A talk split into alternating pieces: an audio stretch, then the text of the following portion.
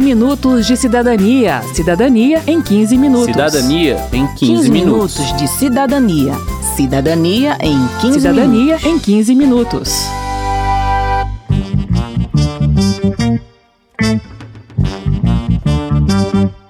Violência contra a mulher vem sendo debatida com frequência na sociedade e também aqui na Câmara, em especial pela bancada feminina.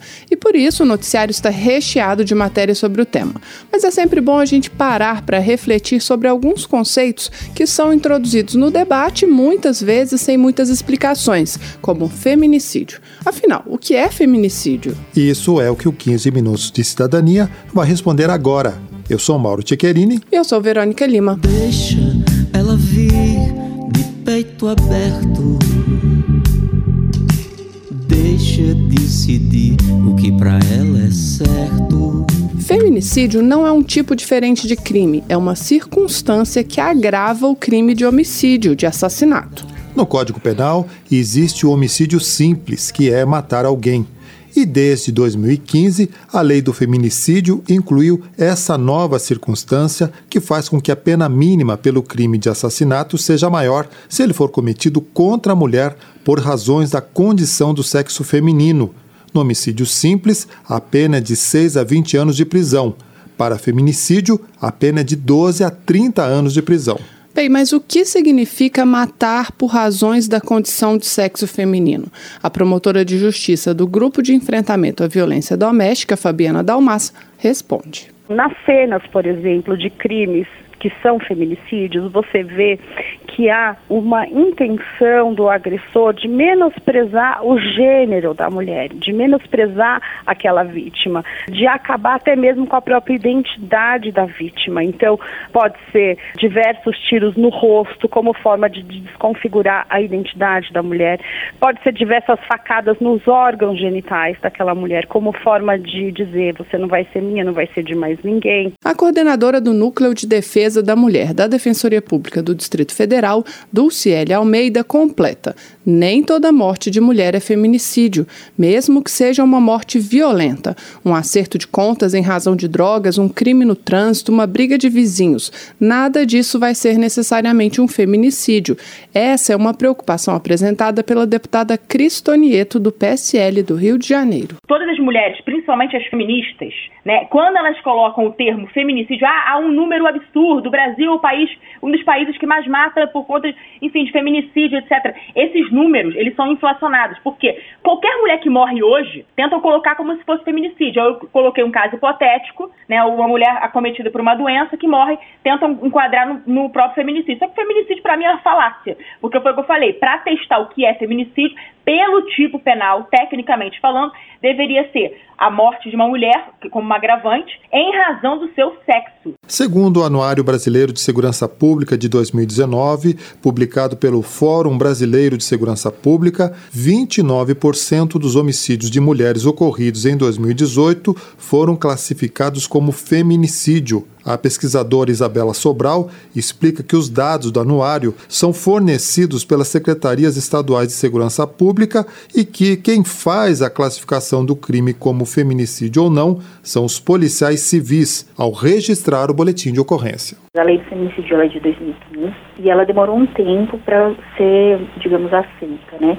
Para ser é, bem registrado o feminicídio. Então, hoje a gente tem essa taxa de feminicídio, esse número de feminicídio, ele vem aumentando ao longo dos anos, quer dizer, tem cada vez mais sendo registrados feminicídios. A lei ainda é recente, tem apenas quatro anos, e para a deputada Mariana Carvalho, do PSDB de Rondônia, a sociedade ainda precisa entender melhor o que é o feminicídio e qual a importância dessa legislação. Existe muitas vezes ainda esse machismo falando, mas eu também fui violentada por uma mulher que me agrediu.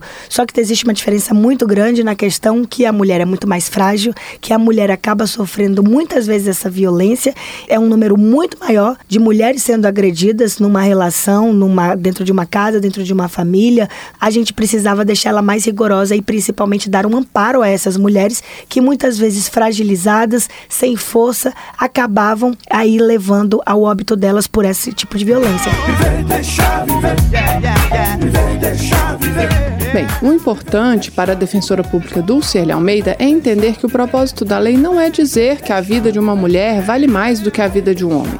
O objetivo é mostrar um fenômeno social que faz com que as mulheres morram de forma diferente da forma com que os homens morrem.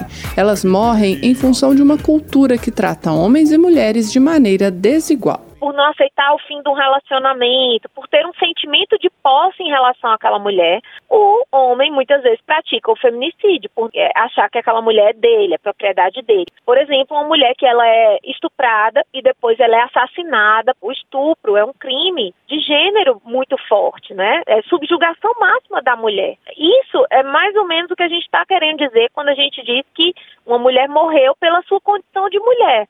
Ainda pelo Anuário de Segurança Pública, quase 90% dos feminicídios de 2018 foram praticados pelo companheiro ou ex-companheiro da vítima. Outra publicação do Fórum, o Atlas da Violência 2019, traz mais alguns números que ajudam a entender o cenário do feminicídio. O Atlas informa apenas os homicídios de mulheres, sem fazer o recorte de quantos foram feminicídios. E isso porque os dados são coletados do sistema de saúde, ou seja, são dados registrados por médicos que atendem vítimas de violência e que não têm autoridade para classificar o crime. Mas o Atlas mostra que, enquanto os homicídios de mulheres ocorridos fora da residência caíram 3% entre 2012 e 2017, os homicídios dentro de casa cresceram 17% no mesmo período, e que o número de mulheres mortas por arma de fogo na residência cresceu 29%, enquanto o número de mulheres mortas por arma de fogo fora da residência aumentou bem menos, 6%. Esses números, diz a pesquisadora Isabela Sobral, não são suficientes para comprovar o aumento do feminicídio, mas abrem espaço para reflexão. O que a gente fez foi usar o homicídio de mulher na residência como se fosse uma proxy, ou seja, uma aproximação do que seria um feminicídio, por se dar em contexto doméstico e tal. É realmente o que se observou vendo os homicídios na residência, nessa análise do Atlas, foi que tem um aumento mesmo.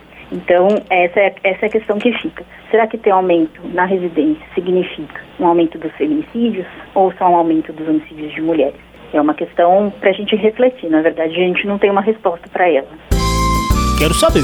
Quero saber. Quem respondeu às perguntas dos cidadãos foi a coordenadora do Núcleo de Defesa da Mulher da Defensoria Pública do Distrito Federal, Dulciele Almeida. Vamos ouvir. É, meu nome é Gabriel.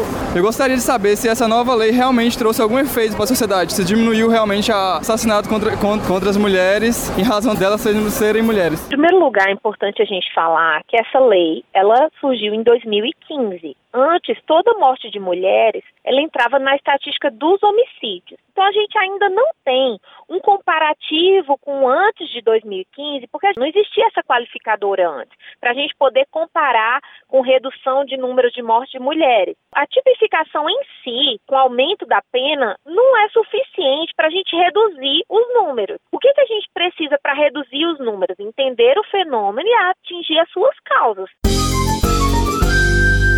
Quitéria. Tanto tentativa como morte, eu creio que seja também feminicídio, né? O feminicídio ele pode ser consumado quando a mulher morre ou pode ser um feminicídio tentado. A gente chamaria de tentativa de feminicídio. Então, por exemplo, deu uma facada na esposa, mas ela não faleceu. Então, é uma tentativa de feminicídio.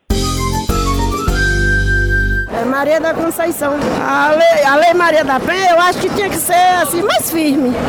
Porque no começo estava mais firme, mas agora está aumentando mais ainda o feminicídio. A gente precisa falar um pouco que a Lei Maria da Penha é considerada uma das três melhores legislações do mundo no enfrentamento à violência contra a mulher. Ela é uma lei que trouxe inúmeras ferramentas. As medidas protetivas, por exemplo, são uma ferramenta muito importante. No Distrito Federal tem um estudo da Secretaria de Segurança Pública que mostra que mais de 70% das vítimas de feminicídio sequer tinham registrado ocorrência anteriormente. Então a gente não pode dizer que a Lei Maria da Penha não está funcionando, porque muitas dessas mulheres vítimas de feminicídio nem tinham registrado a ocorrência de Maria da Penha.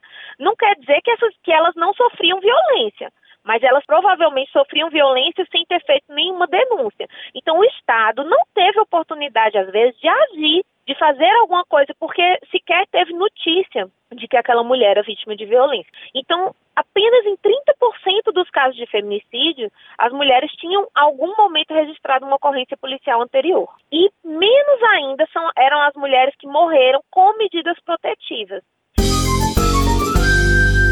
Meu nome é Leonardo Luciano. Por exemplo, é de, um, de uma pessoa que não agride outra. Mesmo assim, a mulher, por algum espírito de vingança ou qualquer outro motivo, quer afastar essa pessoa da casa. Ela vai até a delegacia e ela acaba por pedir uma medida protetiva. E essa pessoa às vezes é retirada sem ter sequer ter sido notificada pela autoridade policial, que meu questionamento é nesse sentido de que é uma lei que às vezes não coíbe o suficiente, porque às vezes a pessoa volta na casa e acaba matando a mulher, e acaba sendo excessivo porque muitas vezes não é analisado o caso concreto, né, analisar a situação do suposto agressor muitos homens realmente pode ser que, que matem a mulher mesmo com a protetiva, porque infelizmente a gente não consegue deixar um policial na porta de cada mulher que está com protetiva. Mas para muitos outros homens, aquele limite simbólico da justiça, de que não pode se aproximar, senão você vai ser preso, aquilo é altamente eficaz para que ele realmente não se aproxime e não entre em contato com ela. E eu fico imaginando que se não fosse a Lei Maria da Penha, creio que os números feminicídios seriam até maiores. Então, a mulher que faz uma denúncia falsa, ela pode responder por um crime chamado denunciação caluniosa, que é um crime que tem uma pena muito alta, de 2 a 8 anos. Mas a gente não pode desacreditar a maioria das denúncias que são verdadeiras por causa de uma minoria ou de uma exceção que pode ocorrer em relação a qualquer crime. Imagine se a gente não desse a protetiva e fosse fazer toda uma investigação para ver se realmente aquele crime aconteceu ou não, provavelmente a mulher morreria. A ideia da medida protetiva é que ela seja de urgência, que a, a palavra da vítima tem valor sim, e que a ideia é prevenir. Depois é feita a investigação. Pra te deixar viver resolvi fazer minha mala. Duas leis de 2019 se somam ao esforço de coibir a violência contra a mulher.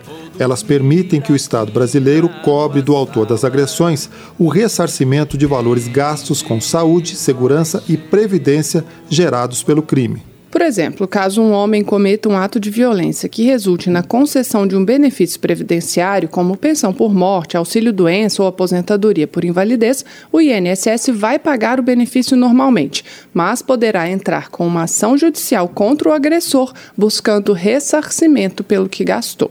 A mesma lógica vale para os custos relativos a serviços de saúde e a dispositivos de segurança necessários ao cumprimento de medidas protetivas. Autora do projeto que deu origem à lei que autoriza o SUS a pedir o ressarcimento de gastos, a deputada Mariana Carvalho, do PSDB de Rondônia, afirma que o principal efeito da lei é preventivo Segundo a deputada, entre 2016 e 2019, 60 mil mulheres vítimas de violência doméstica foram atendidas pelo SUS a um custo total de 40 milhões de reais. Nós percebemos que seria uma forma de mexer no bolso do agressor, ele pensar antes e deixar cada vez mais uma legislação rigorosa, uma legislação que proteja as mulheres. E, justamente o que a gente espera é que nessa legislação a gente nem tenha que ter esses fatos. O que a gente quer é diminuir, diminuir os casos de violências. Mas no fato, aconteceu dele violentar, ela precisou de um exemplo, ir ao hospital, fazer uma cirurgia, e nessa cirurgia deu um gasto altíssimo,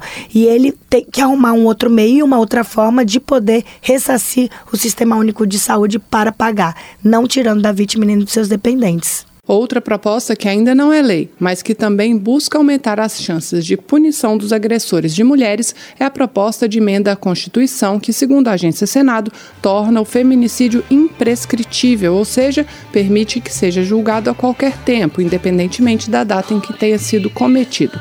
Essa proposta está em debate no Senado.